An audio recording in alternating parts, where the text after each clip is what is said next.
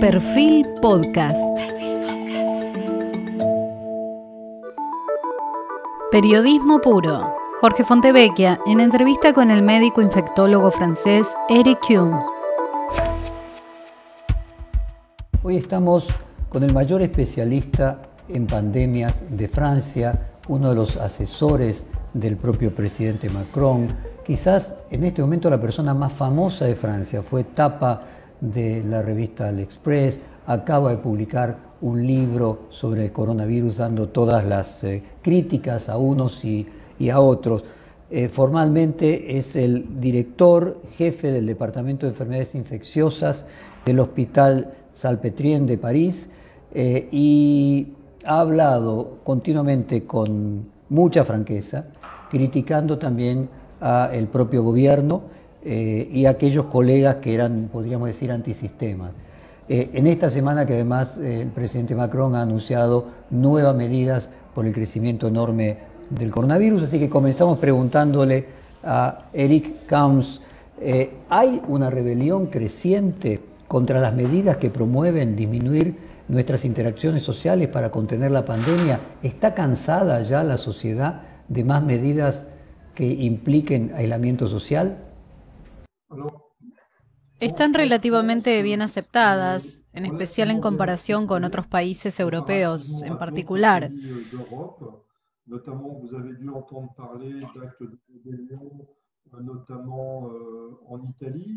En Europa, sobre todo en Italia, hubo protestas con violencia al respecto. En Francia hubo controversias, no se llegó a la violencia relacionada con esta contención, pero sí se llegó a situaciones de discusión pública. Un elemento a tener en cuenta es que en Francia el Estado es muy protector. Existe un estado de bienestar. Por lo tanto, muchas personas tienen un sistema de ayuda y asistencia gubernamental. Esto genera un contexto diferente.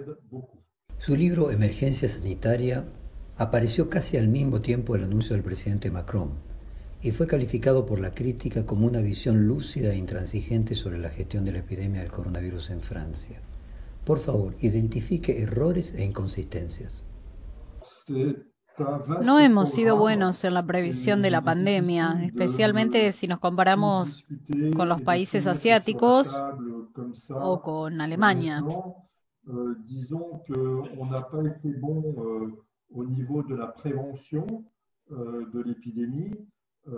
notamment si on se compare aux pays asiatiques ou même si on se compare à l'Allemagne en Europe, en Europa estábamos desprevenidos y por desgracia nos golpeó la primera ola. Para cuando llegó la primera ola tampoco fuimos buenos protegiendo a los profesionales de la salud, a quienes debían cuidarnos, por ejemplo. También fallamos en el cuidado de la población porque nos quedamos sin máscaras y tuvimos dificultades para testear. Hubo otras grandes carencias, por lo que no pudimos hacer otra cosa que la cuarentena en marzo. Euh, si bien qu'on n'a pas pu faire autrement que de confiner euh, en, en, mars euh, de cette année. Eric, ¿habrá una tercera ola en la próxima primavera europea en abril hasta que se logre la inmunidad colectiva, ya sea vacunal o natural? Tienen razón quienes afirman que este virus será responsable de una epidemia hasta que tengamos inmunidad colectiva. La inmunidad se podrá adquirir de manera natural, como por ejemplo sus vecinos de Brasil, o se adquirirá mediante vacunación, si tenemos una eficaz rápidamente.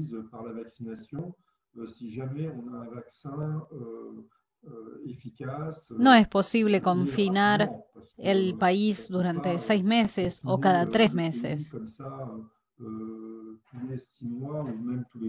Económicamente esto es imposible. Así que en el norte iremos de ola en ola hasta llegar a esa inmunidad colectiva. Y lo ideal es hacer que las olas sean lo menos malas posible para evitar las cuarentenas. Para ello necesitamos ser muy eficaces en la prevención aunque probablemente nunca seremos tan eficaces como los países del sudeste asiático que por el momento son capaces de evitar que se propague la pandemia. Si no hay una vacuna y eventualmente todos contraerán este virus y lograremos una inmunidad natural, el virus entonces circulará de una manera muy débil y de vez en cuando habrá un caso aquí y allá y esta historia terminará. Es lo que creo que sucederá y es lo que se observa cuando nos referimos a la historia de virus similares. Los coronavirus MERS están muy extendidos en el mundo animal, en murciélagos y humanos.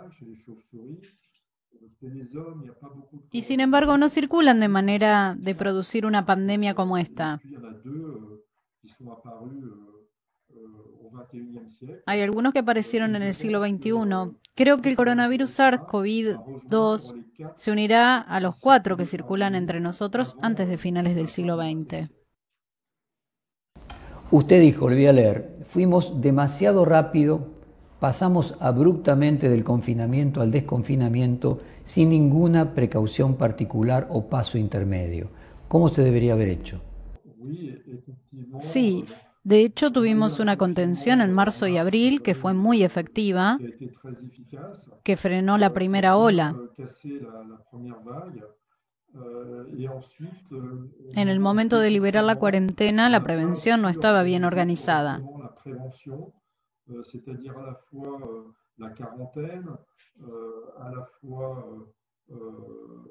La clave está en testear, rastrear y aislar.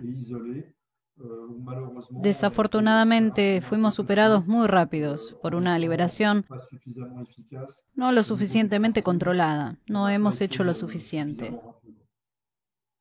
Eric, usted elogia especialmente a los países asiáticos que parecen haber logrado no solo extinguir la primera ola, sino también controlar rápidamente los resurgimientos con tres claves, sintetizadas en probar, rastrear y aislar. ¿Por qué cree que tuvieron tanto éxito los países asiáticos? Algunos fueron particularmente exitosos, en especial Singapur, Taiwán, Corea del Sur, Vietnam, pero también hubo otros países muy eficaces, como Nueva Zelanda o las islas del Pacífico.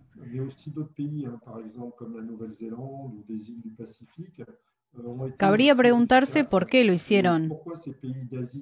Creo que es porque aprendieron las lecciones de las dos epidemias de coronavirus del siglo XXI, a saber, el SARS, especialmente para el MERS en Taiwán, Singapur y Vietnam.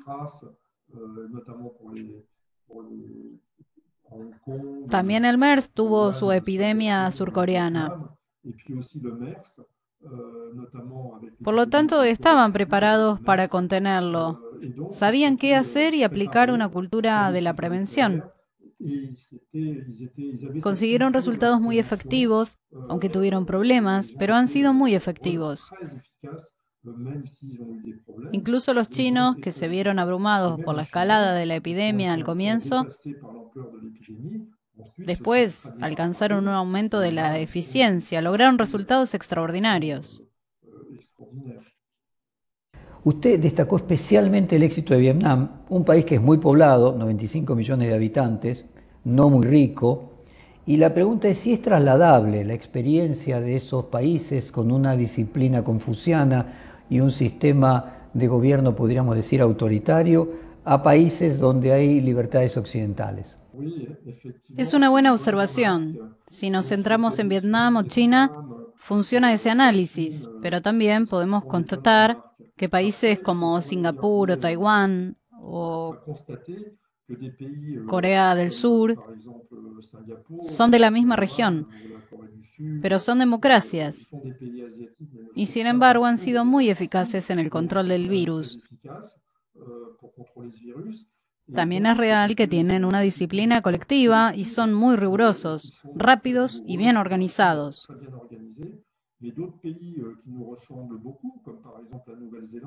Países muy similares a nosotros, como Nueva Zelanda, también lograron controlar la epidemia.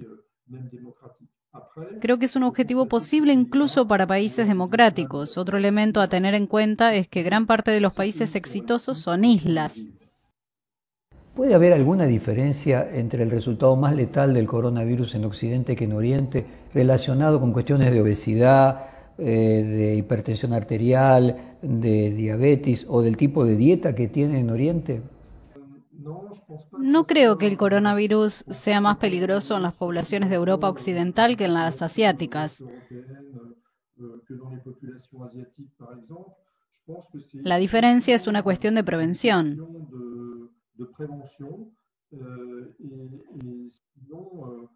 Están mejor protegidos los grupos de riesgo en Asia y probablemente incluso en África. En Europa Occidental, lamentablemente, no protegimos de manera adecuada a los ancianos que podían contagiarse y a las personas con comorbilidad. Estas son las personas que fallecen por el coronavirus en poblaciones demográficamente mayores, como las de Europa Occidental. La enfermedad es más grave que en las poblaciones más jóvenes, como las de África o Asia que también tienen menos comorbilidades. Se ha visto diferencias del virus que afectó a China y que afectó a Occidente. ¿Qué consecuencias puede tener esas diferencias? Efectivamente, hay varias fuentes del virus SARS-CoV-2 circulando pero las diferencias entre ellas no son significativas. No hay tantas diferencias en la expresión clínica de la enfermedad.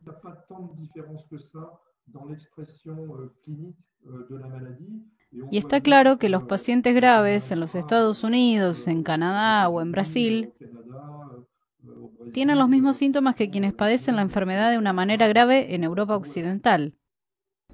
Usted, Eric, también dijo, y le voy a leer textualmente, deberíamos haber tomado la historia de las epidemias del coronavirus en el siglo XXI como una brújula, porque ya todo estaba escrito en las primeras epidemias de SARS y de MERS, que se parecen en mucho a la epidemia del COVID-19. Ahora, ¿por qué el SARS y el MERS no se extendieron mundialmente de la misma forma que el COVID-19? Usted debe saber que los casos de SARS y MERS se dieron en muchos países del mundo. Se propagó por 30 países. En el caso del SARS hubo casi 20 casos en Canadá, en un hospital de Toronto.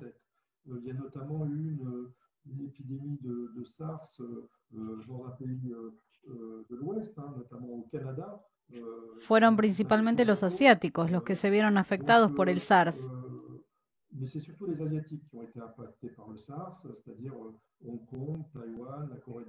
Taïwan. Es decir, Hong Kong, Taiwán, Corea del Sur, Singapur y Vietnam.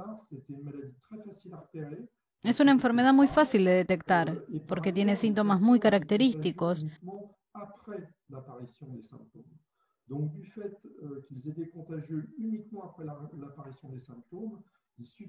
En ese caso, los pacientes contagiaban solo después de la aparición de los síntomas. Esas características fueron suficientes para detectar a los enfermos, aislarlos y automáticamente cortar la cadena de transmisión. Los pacientes fueron fáciles de detectar y bastó con aislarlos cuando fueron detectados. Se trabajó de manera muy efectiva. Por eso la enfermedad desapareció a los ocho meses de que se produjeron los primeros casos. Con el MERS sucedió algo diferente. Su difusión se limitó a la península arábiga porque su reservorio animal es el camello y por lo tanto se contiene allí. Se pudo circunscribir la epidemia a un ámbito hospitalario que se tenía controlado. Si bien se presentaron casos en otros países más allá de la península arábica, nunca se transformó en una epidemia excepto en algún lugar de Corea del Sur. Allí hubo algunos brotes hospitalarios en diferentes momentos, especialmente en 2015 y después. Los coreanos fueron muy efectivos, enfrentaron muy bien la enfermedad, un poco por las mismas razones. El MERS sigue estando en la península arábica, pero no se propagó en Corea. Es altamente probable que los COVID, que son montones, no hayan empezado ayer a pasar de eh, animales a humanos. Las condiciones para que esto suceda están dadas de hace muchísimo tiempo. ¿Tiene alguna argumentación o conjetura sobre por qué en los últimos 17 años observamos tres eventos sucesivos y que no teníamos registro de algo similar en siglos. O sea, se puede suponer que fueron pequeñas llamitas que se apagaron solo en Oriente sin esparcirse porque no había el tráfico aéreo que hay hoy.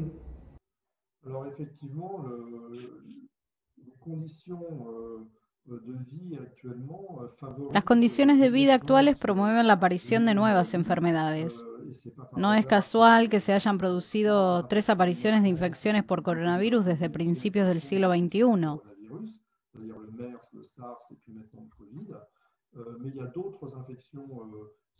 Ponemos el énfasis aquí, pero hay otras infecciones que podrían emerger y propagarse con bastante rapidez en la población general.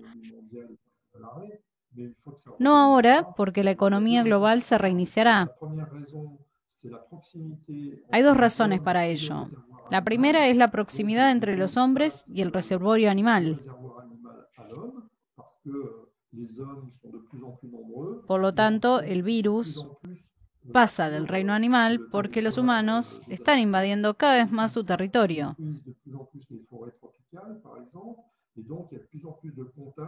Por ejemplo, se destruyen más y más bosques tropicales. Cada vez hay más contacto entre humanos y animales.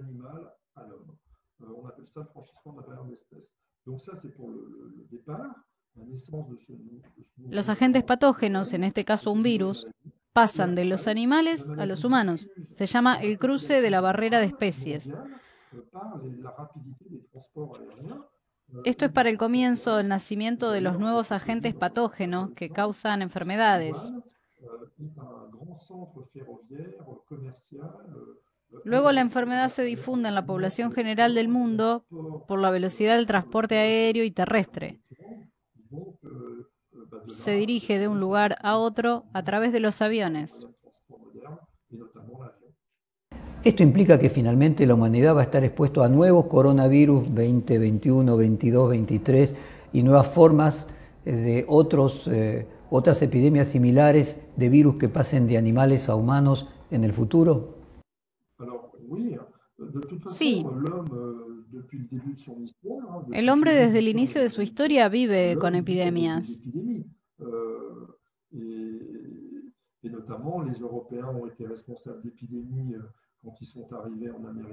Los europeos fueron responsables de epidemias cuando llegaron a América Latina, de la misma manera que ellos padecieron la peste, las enfermedades llegan por los viajeros, antiguamente por los soldados, por los ejércitos.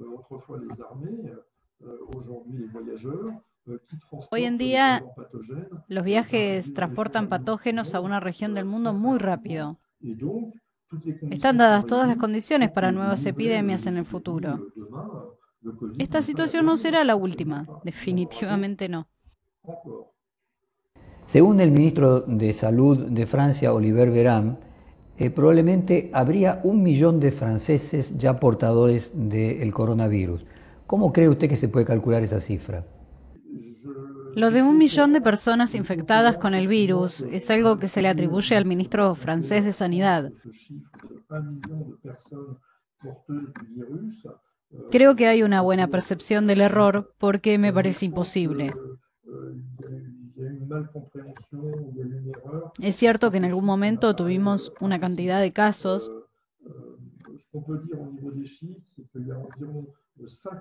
Pero para llegar a ese número se deberían haber tenido unos 100.000 casos por día.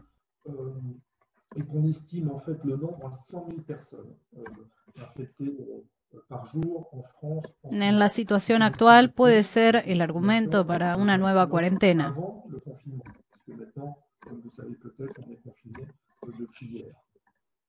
El presidente del Consejo de Científicos de Francia, Jean-François Delfracy, indicó hace unos días que el nuevo, la nueva cantidad de casos diarios de coronavirus en Francia podría llegar a 100.000 por día. ¿Está de acuerdo usted con ese pronóstico? Sí.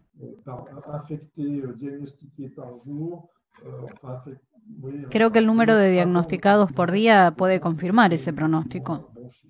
Eric, usted dijo que el principal problema en Francia es la falta de personal en el sistema médico y de salud. En Alemania, ¿sucede algo parecido?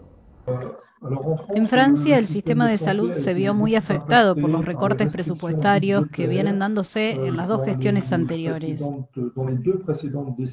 Hay cada vez menos enfermeras en los hospitales. Se da la paradoja sorprendente de que todavía hay camas, hospitales vacíos. Pero no hay personal para cuidar a los enfermos. Podríamos hospitalizar a los pacientes en estas camas vacías.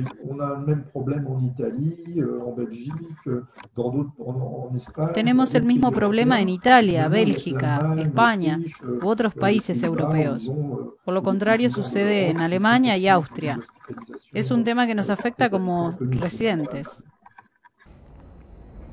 Sobre la situación actual de Francia, usted dijo, y le voy a leer textualmente, hace unas semanas los pacientes eran personas más jóvenes, con menos comorbilidades, pero de allí gradualmente llegamos a casos de pacientes aproximadamente idénticos a los que vimos durante la primera ola, personas mayores con comorbilidades, con más de 50.000 casos en un día y ya hay más del 60% de las camas de terapia intensivas ocupadas.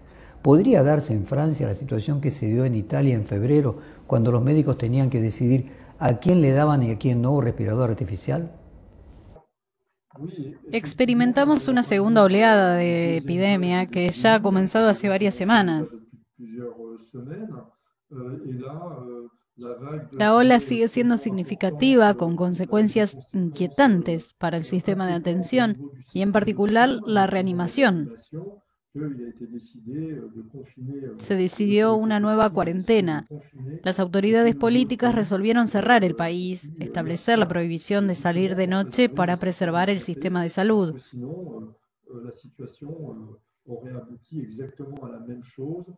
De lo contrario, la situación habría resultado exactamente igual a la de la primera ola.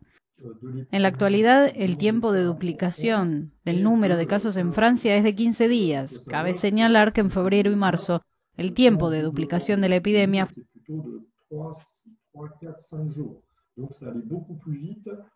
fue más bien de 3 a 4 o 5 días, por lo que fue mucho más rápido. Con este nivel de crecimiento el resultado será el mismo, es decir, la saturación del sistema de salud. Esa es la causa de la cuarentena actual.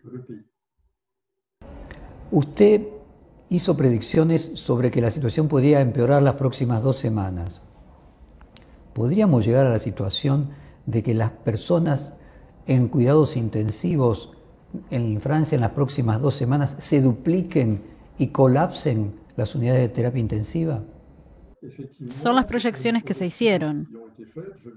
El tiempo de duplicación de la epidemia es de unos 15 días en Francia, tal como dije recién, muchos casos hospitalizados o el número de casos que entran en terapia intensiva con asistencia respiratoria se duplicará. Es una situación preocupante. Esperemos que la curva se desvanezca y se rompa. Y en ese caso, el problema no sería solo el COVID, porque al ocupar el COVID todas las camas de terapia intensiva, el problema serían las otras enfermedades que requieren terapia intensiva que van a quedar desatendidas. Es el principal problema.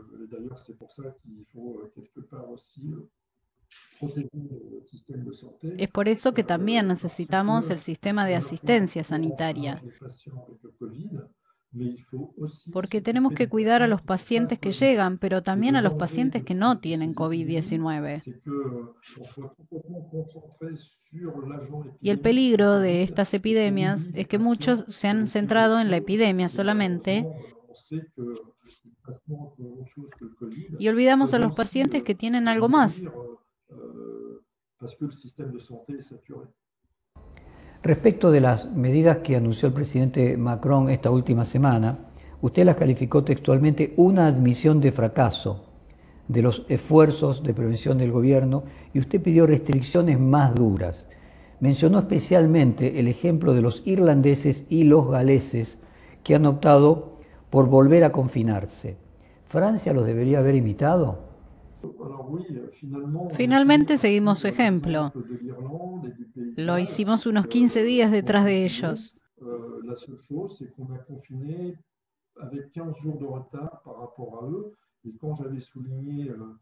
Perdimos 15 días en los que aumentó el número de contaminación.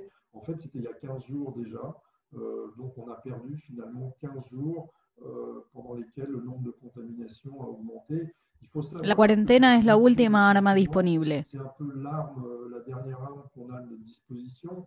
Es mejor usarla lo antes posible porque si se aplica a tiempo, el lapso que dure será más corto. Con el toque de queda, el gobierno apunta a bares, restaurantes y lugares de reunión privados. ¿Es allí realmente donde está la mayor cantidad de circulación del virus? Esa es una buena pregunta. No se demostró que el virus circule en bares o restaurantes.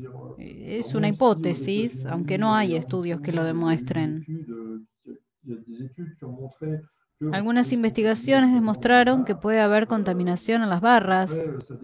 Después depende de si los lugares son abiertos o cerrados. Obviamente los riesgos son mucho mayores en los espacios cerrados. También están en análisis los colegios y las universidades. Pero los bares a menudo en Europa Occidental, especialmente este verano en España, Italia y Francia, son un riesgo. Por otra parte, las principales fuentes de contaminación en Francia son las empresas públicas y privadas y las residencias hospitalarias. Pero los focos de contagio no se encuentran mucho más en los grandes conglomerados, las grandes empresas públicas, eh, grandes empresas privadas, residencias de ancianos, colegios, universidades. Los llamados rebrotes aparecen primero en empresas públicas y privadas, segundo en comunas y escuelas secundarias, universidades, y tercero en residencia de jubilados. También hay brotes epidémicos en hospitales. Y el cuarto lugar que es el más importante en Francia, donde es el eje del rebrote, son las reuniones familiares extendidas, es decir, bodas, fiestas, funerales, grandes reuniones de personas en lugares cerrados. Usted dijo que el toque de queda es textualmente una apuesta arriesgada. A nivel epidemiológico no es un método cuya efectividad conocemos. Tomará otros 10 o 15 días averiguarlo. Entonces, ¿por qué se implementa un método que no está probado? El toque de queda se decidió hace 15 días. Me resultaba una terminología bastante militar. No es muy común utilizar ese tipo de conceptos en epidemiología. Son situaciones en las que no hay que perder el tiempo.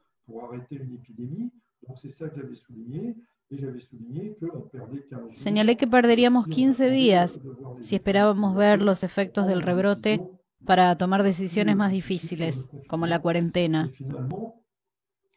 Pero la historia me dio la razón, porque se decretó el confinamiento desde esta semana. No se esperó a ver los resultados del toque de queda antes de tomar la decisión del confinamiento definitivo. ¿Tendremos que aprender a usar máscaras y barbijos en las reuniones familiares? En la medida que estemos en lugares cerrados, en la medida que sea complejo ventilar, en la medida que no se puedan abrir las ventanas, la única manera de proteger a las personas en riesgo, a los frágiles, a los ancianos o a quienes tienen comorbilidades, es usar la máscara. Los epidemiólogos sugerimos que también debemos usar el tapabocas dentro de los hogares en la medida que vivan personas de riesgo en ese ámbito como medida de protección. Eric, ¿cuál es su opinión sobre las posibilidades de contagio que tienen los aire acondicionados? Eso es una pregunta difícil. Creo que lo ideal sería abrir las ventanas para ventilar las habitaciones con mayor frecuencia que se pueda al día. Cuanto más tiempo mejor. Está probado que eso actúa eficazmente. Sobre los aires acondicionados hay dudas.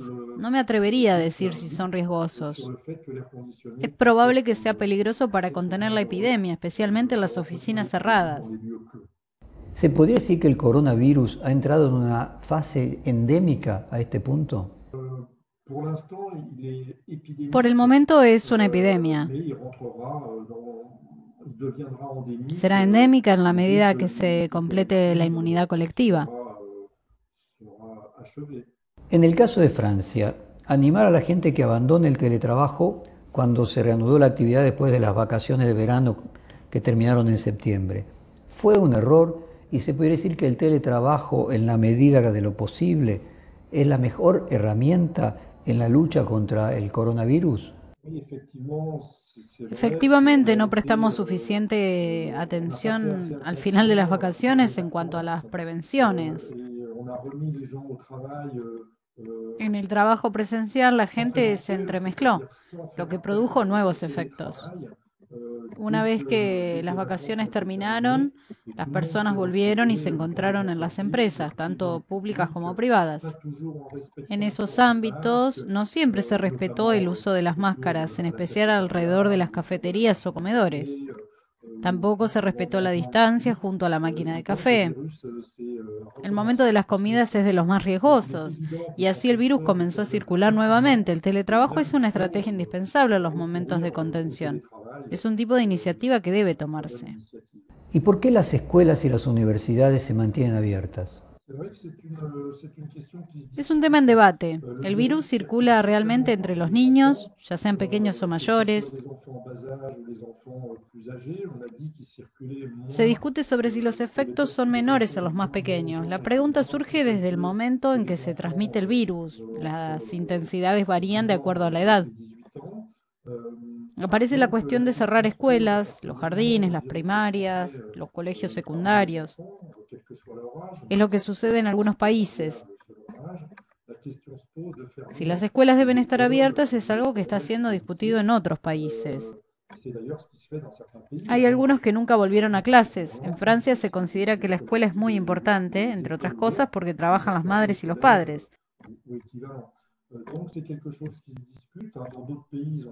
Si los niños no están en la escuela, se corre el riesgo de que no estén convenientemente cuidados y atendidos.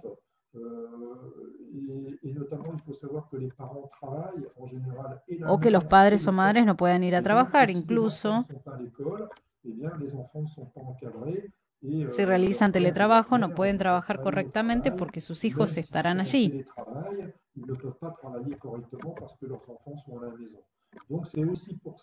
Ubicamos a los niños en la escuela porque pensamos que es mejor para su educación estar allí que en las casas durante mucho tiempo.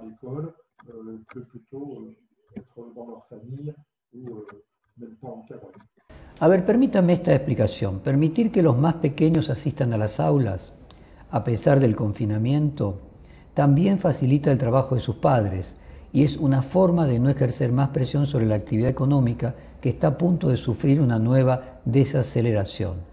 El mes de abril pasado, el mes de confinamiento total, la actividad económica cayó 30% en Francia y actualmente cada mes de estricto confinamiento representa alrededor de 2.5 del producto, del producto bruto. ¿Puede estar ahí la explicación de por qué se mantienen abiertas las escuelas para que los padres puedan ir a trabajar? No lo sé.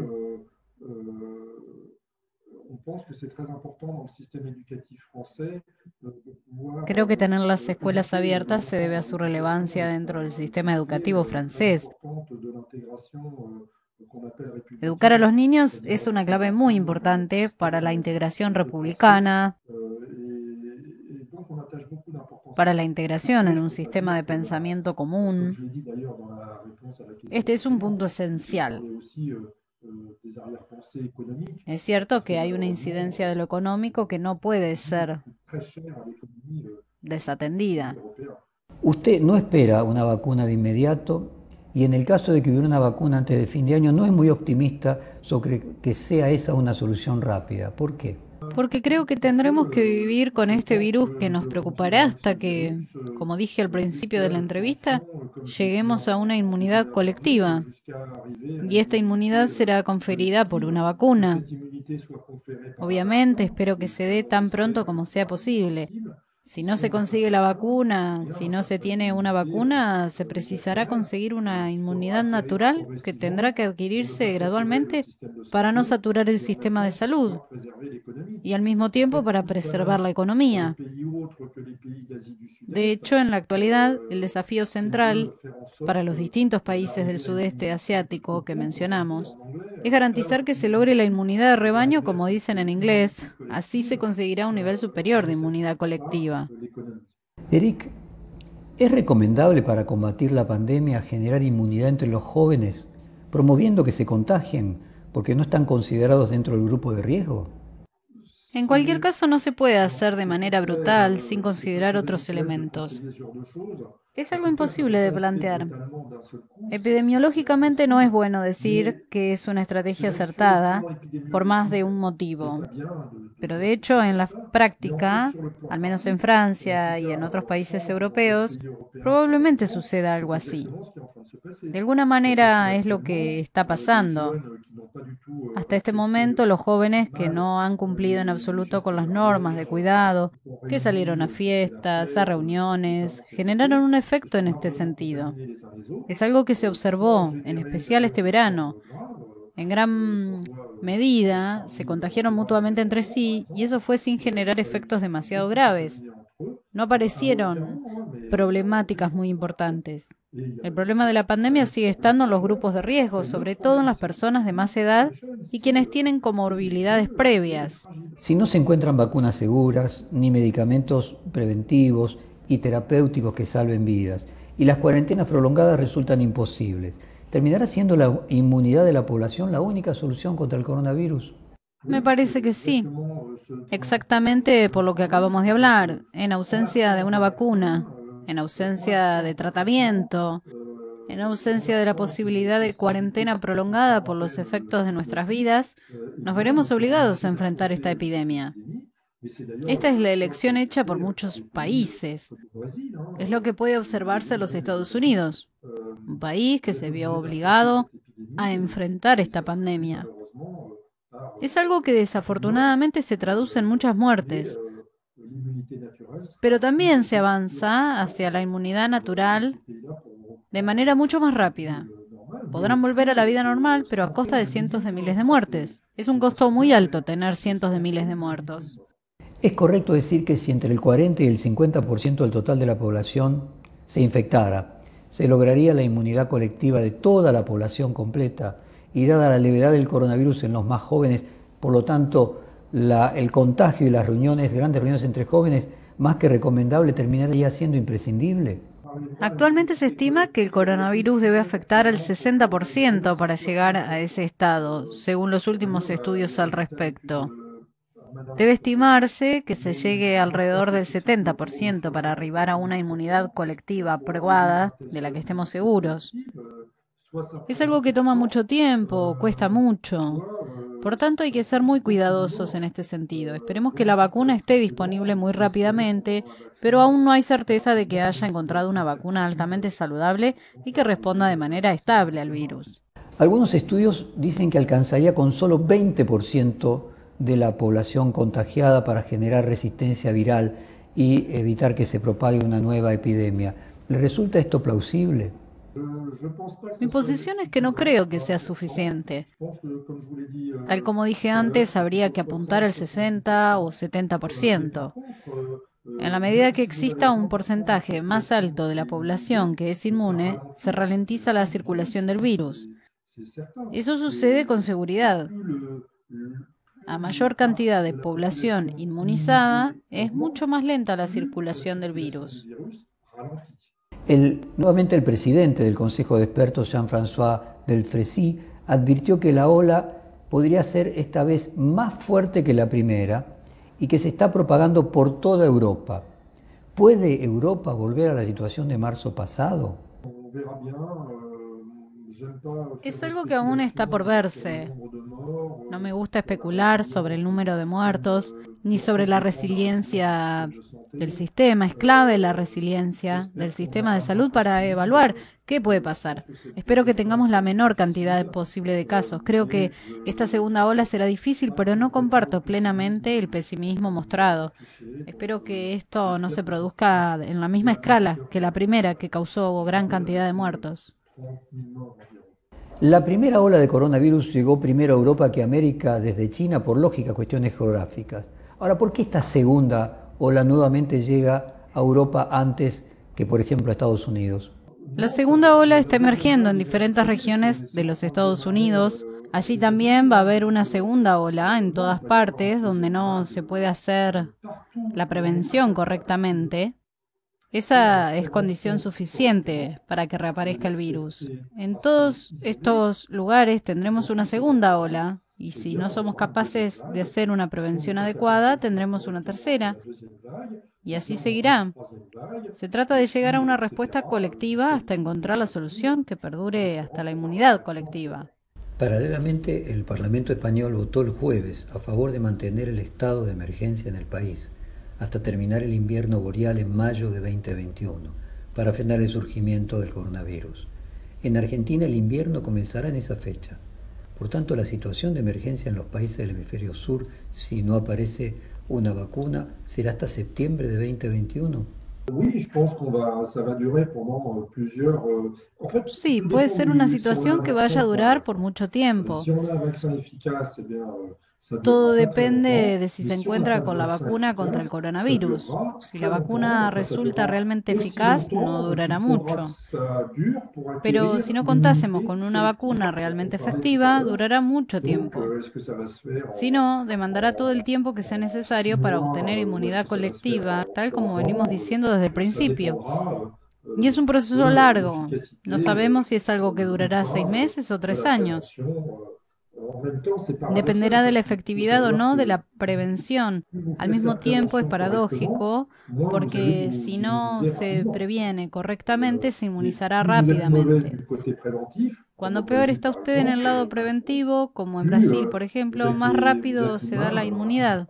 Fue en Francia que surgió la idea de utilizar como medicina contra el COVID-19 la hidroxicloroquina y usted en su momento fue muy crítico de la hidroxicloroquina, lo que llamó la novela de la hidroxicloroquina. El presidente de Brasil, Bolsonaro, insiste que se curó con hidroxicloroquina. ¿Qué opina de ella y sus reales posibilidades de curación? Efectivamente, Jair Bolsonaro tomó hidroxicloroquina, pero eso no quiere decir que fue la solución en su caso. Su experiencia no permite concluir que se cure esta enfermedad con esa droga. Para probar su eficacia médica se requiere de cientos, si no miles, de personas tratadas. Solo así estaremos en condiciones de juzgar lo eficaz que resulta. Hasta el momento, todos los estudios correctos y científicamente rigurosos demostraron que la hidroxicloroquina no funciona. Incluso los ensayos realizados en Brasil en la población general fueron interrumpidos. Donald Trump dice haberse curado más rápidamente gracias a una combinación de otros remedios. ¿Cuál es la evaluación suya sobre el tratamiento que recibió Donald Trump? En realidad fue tratado con dos medicamentos para los cuales, de nuevo, en el estado actual de conocimiento, no está claro si funcionan o no. Aún resta un periodo de estudio hasta aprobarlos definitivamente. Hay bastantes estudios sobre el remdesivir. Resta saber si realmente funciona y cómo. Los efectos de esta droga en las diferentes etapas de la enfermedad no fueron evaluados correctamente porque existen varias etapas de la enfermedad. Existe un periodo precoz, luego una etapa tardía. Son diferentes etapas inmunológicas desde lo viral. Por lo tanto, un medicamento antiviral en la segunda etapa necesariamente no funciona. Esto es lo que sucedió con esta droga, que está siendo evaluada en las primeras etapas, pero todavía está todo en un periodo de estudios. Aún no sabemos cómo terminará la investigación. Eric, mi país tuvo y por momentos tiene la más larga cuarentena del mundo. ¿Cuál es la evaluación del sistema que utilizó la Argentina para combatir el coronavirus? Me es difícil juzgar lo que sucede en Argentina, un país al que me gustaría ir. Lamentablemente la cuarentena es el método más eficaz si hablamos de contención de la enfermedad. En la medida que la cuarentena está dirigida a más personas, está claro que el aislamiento contribuye a que exista menos contacto entre los individuos. Es lo que hay que hacer en determinados casos. Pero una vez que se encuentra en un sistema de contención, inevitablemente el costo económico es alto y es una situación muy difícil de admitir para la gran parte de la población. Le hago la pregunta de otra forma. ¿Un exceso en la aplicación de las cuarentenas podría generar más muertes futuras de las que hoy podría producir el coronavirus al no tratar enfermedades generadas por una mayor crisis económica? Es el riesgo que corremos especialmente con la cuarentena, que es una medida extrema cuando se aplica a toda la población. Es el enorme riesgo que se corre al romper el funcionamiento económico. Por eso tenemos que ser muy buenos en la prevención, al igual que los países del sudeste asiático, que no tienen que sacrificar sus economías para controlar esta epidemia. En Occidente tuvimos que sacrificar nuestra economía para sobrevivir. En Japón hubo más muertes por suicidio en agosto que muertes por coronavirus. Hay que prestar particular atención a las consecuencias psicológicas, sociales y económicas. Claramente, lo que no se debe hacer es lo que hicimos nosotros. No somos el ejemplo a seguir, a diferencia de los países asiáticos. En el invierno debemos ser particularmente cuidadosos, usar el barbijo aún en los ambientes cerrados. Muchas gracias, profesor, por esta hora de conversación. Un fuerte abrazo. Merci por votre confiance. Au revoir. À bientôt. Perfil Podcast.